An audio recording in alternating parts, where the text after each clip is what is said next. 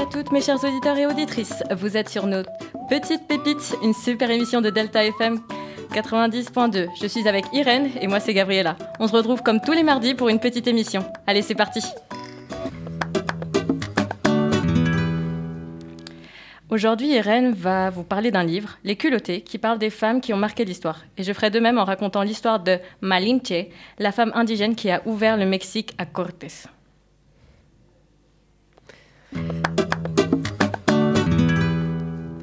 Donc, euh, comme l'a dit Gabriella, je vais vous parler d'un livre incroyable, en toute objectivité bien sûr. Il se nomme Les culottés. Il a été écrit par Pélénope Bagueux et édité par Gallimard Bande dessinée. Aujourd'hui, je vais vous présenter le premier tome intitulé Des femmes qui ne font que ce qu'elles veulent. Et oui, car ces femmes ont marqué l'histoire grâce à leur fort caractère qui les a de se résigner à ce que veut notre société fondée sur des piliers patriarcats. Et heureusement pour vous, si vous kiffez cette BD, vous pouvez lire le tome 2.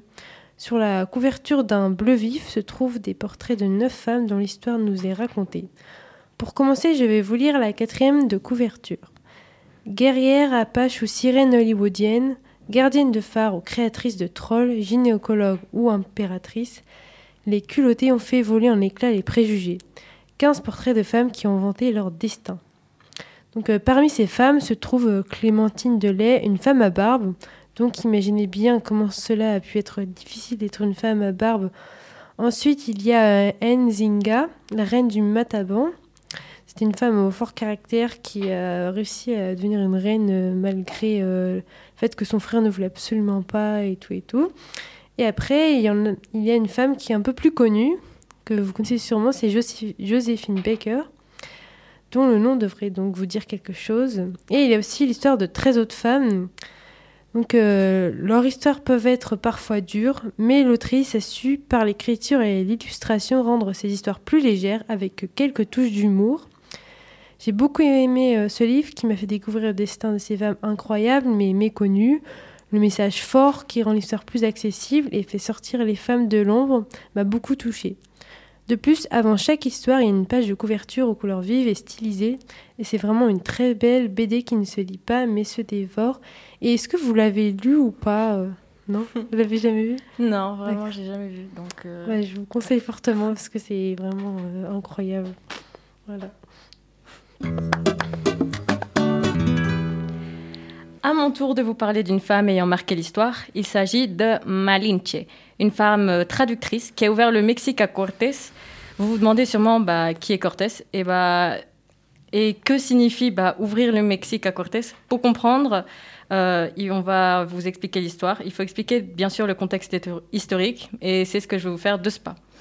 Nous sommes environ dans l'ère de la découverte du Nouveau Monde, c'est-à-dire lorsque Christophe Colomb est en train de découvrir l'Amérique, et c'est-à-dire qu'aussi plein d'autres colonisateurs se pressent de faire de même, et on va s'intéresser à un plus précisément, et c'est du coup Hernán Cortés. En mars 1519, Hernán Cortés fait ses premiers, pas dans la campagne de conquête du Mexique. Il se trouve euh, sur la côte de Tabasco, peuplé de Mayas. Après une bataille à Centla, les sassiques locaux sont venus au camp espagnol un matin pour accueillir Cortés, avec de nombreux cadeaux d'or, des couvertures, de la nourriture. Il lui apporte aussi également 20 jeunes filles. Le conquérant espagnol n'imaginait pas alors que l'une de ces femmes, l'une de ces jeunes femmes, appelée Malimani ou Malinche, Doña Marina pour les Espagnols, serait une collaboratrice décisive dans ses opérations contre les Aztèques. Malinali est née vers l'an 1500 près de Coatzacoalcos, l'ancienne capitale Olmec, alors située au sud de l'Empire aztèque, dans la religion de l'actuelle Veracruz. Il appartenait à une, une, famille noble. Son père était souverain de la ville de Painala et son enfance semblait promise à un bel avenir. Mais tout s'arrête à la mort de son père et euh, au remariage de sa mère avec un seigneur local.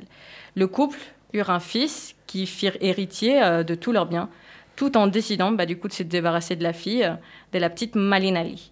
Profitant du fait qu'une fille du même âge était décédée au village en même temps, ils la firent passer pour euh, bah, leur fille et, sous le couvert de la nuit, confièrent Malinali à des marchands. Du coup, elle est littéralement bah, vendue.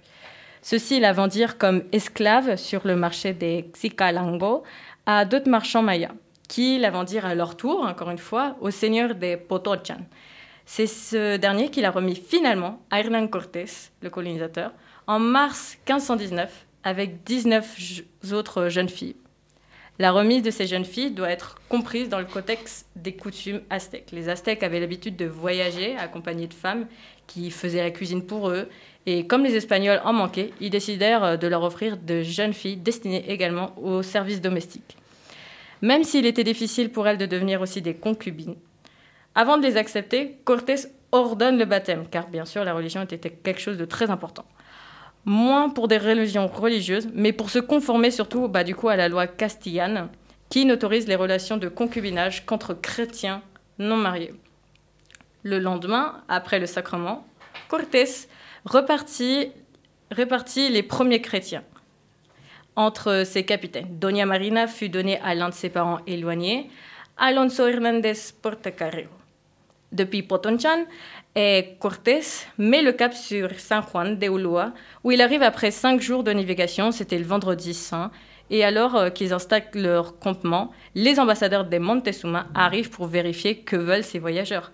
Cortés appelle Jerónimo de Aguilar, un espagnol qui connaît le maya pour euh, avoir, parce qu'il est passé plusieurs années sur le Yucatan, mais Aguilar ne comprend pas la langue des Mexicains. Le nahuatl. C'est à cette occasion que l'on a découvert que Marina parlait cette langue, qui était la langue de ses parents ainsi que le maya, la langue de ses maîtres Potonchan. Comme le résume un chroniqueur, euh, Marina était une interprète. Cortés parlait à Aguilar et Aguilar aux Indiens, et les Indiens, euh, et du coup les Indiens parlaient aux Indiens.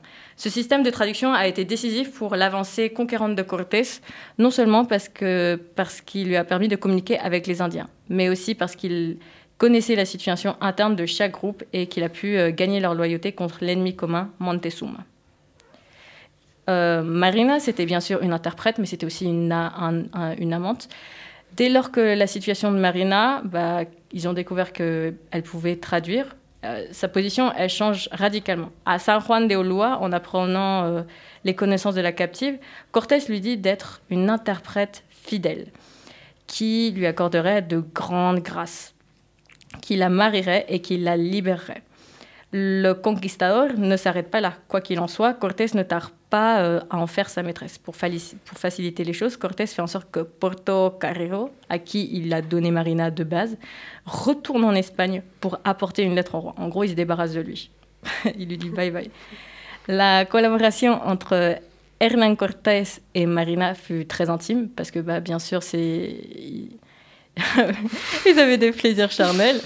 Et euh, au point que les Indiens appelaient Cortés lui-même euh, Malinche. Ils se confondaient les prénoms. Ils disaient que bah, elle c'était Malinche et l'autre c'était Cortés. Et comme Marina était toujours en leur compagnie, euh, dit Diaz del Castillo, c'est pourquoi qu'ils appelaient Cortés le capitaine de Marina. Le rôle d'interprète de la maîtresse de Cortés a été souvent décisif, et surtout à Cholula, elle a sauvé des Espagnols d'une mort certaine en leur révélant un complot des Indiens qu'une femme de la région lui avait avoué. À Tenochtitlan, elle rendit possible les conversations entre Moctezuma et Cortés, au cours desquelles elle dut traduire les discours compliqués de l'espagnol sur les fondements du christianisme et la vassalité que les Indiens lui devaient.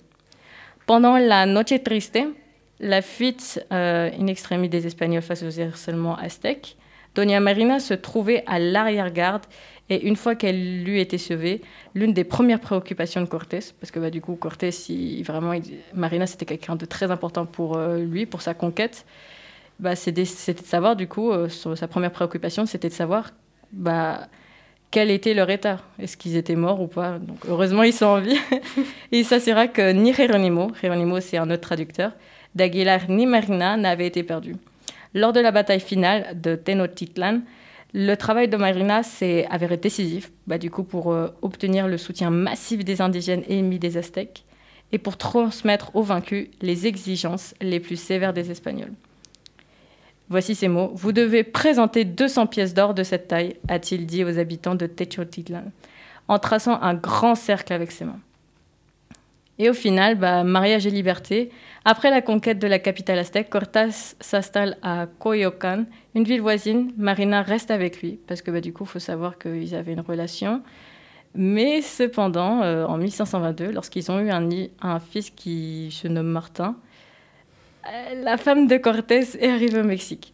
Donc euh, la femme initiale. Ah en provenance de Cuba. Et Cortés décida de trouver un nouveau, foyer, un nouveau foyer pour Marina, pour sa concubine du coup.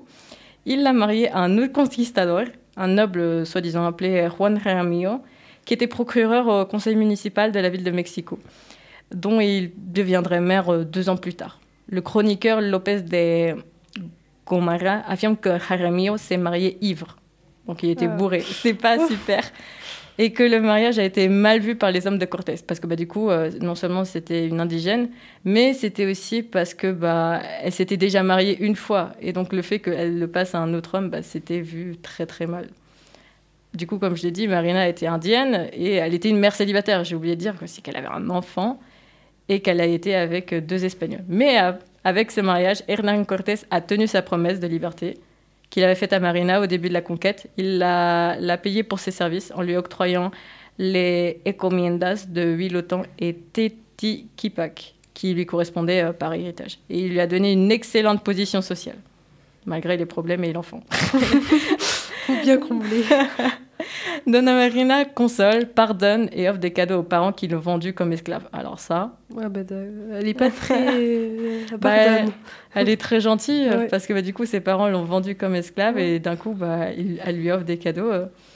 Et en 1523, au cours d'un voyage à travers le Mexique, le Honduras, pour réprimer la révolte organisée par son capitaine Cristobal de Olid, Cortés passa par Coatzacoalcos, le pays, le village natal de Marina. Le conquistador convoque les, les Sassiques pour euh, leur expliquer par l'intermédiaire de Marina à qui ils doivent fidélité. Parmi eux se trouvaient bah, du coup les parents de l'interprète, sa mère et son frère. Ils les ont baptisés Marta et Lazaro. Se souvenant qu'elle avait été vendue comme esclave, euh, ils avaient peur d'elle parce qu'ils pensaient qu'elle les faisait venir pour les tuer. J'avoue que... Mais Donna Marina les a consolés, leur a pardonné et leur a donné beaucoup de bijoux en or et de vêtements. Fun fact, euh, d'après cette histoire, est né le mot mexicain euh, malinchismo, signifiant l'attitude qui montre l'attachement à ce qui est étranger, au mépris de ce qui est propre à chacun. Donc c'était euh, une histoire bah, du coup qui a beaucoup marqué l'histoire du Mexique et aussi dans le lexique.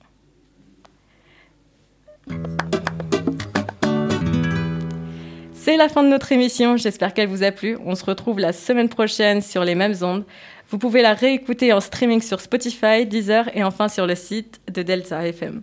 C'était nos petites pépites sur Delta FM 90.2. À bientôt. Je vous laisse sur Canción sin miedo vivir Quintana.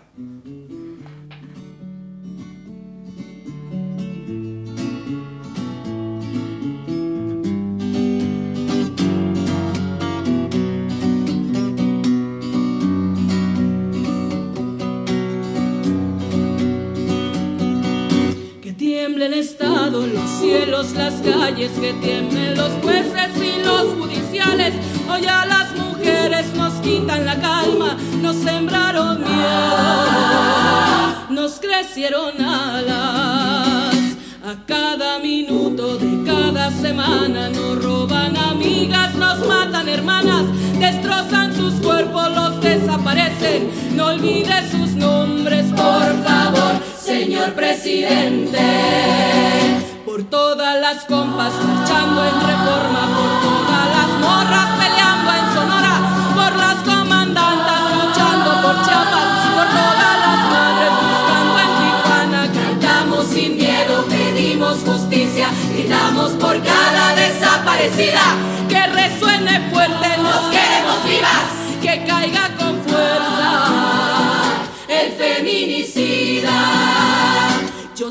lo incendio, yo todo lo rompo. Si un día algún fulano te apaga los ojos, ya nada me calla, ya todo me sobra. Si tocan a una, respondemos todas.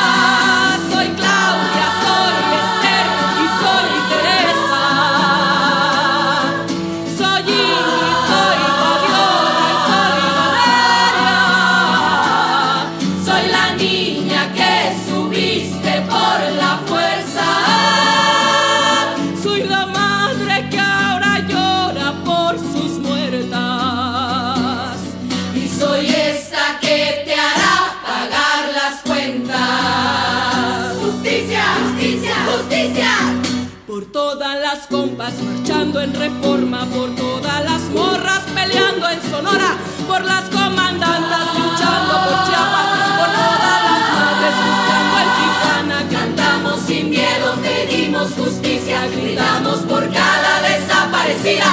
Que resuene fuerte nos queremos vivas que caiga con fuerza el feminicida. Que caiga con fuerza feminicida.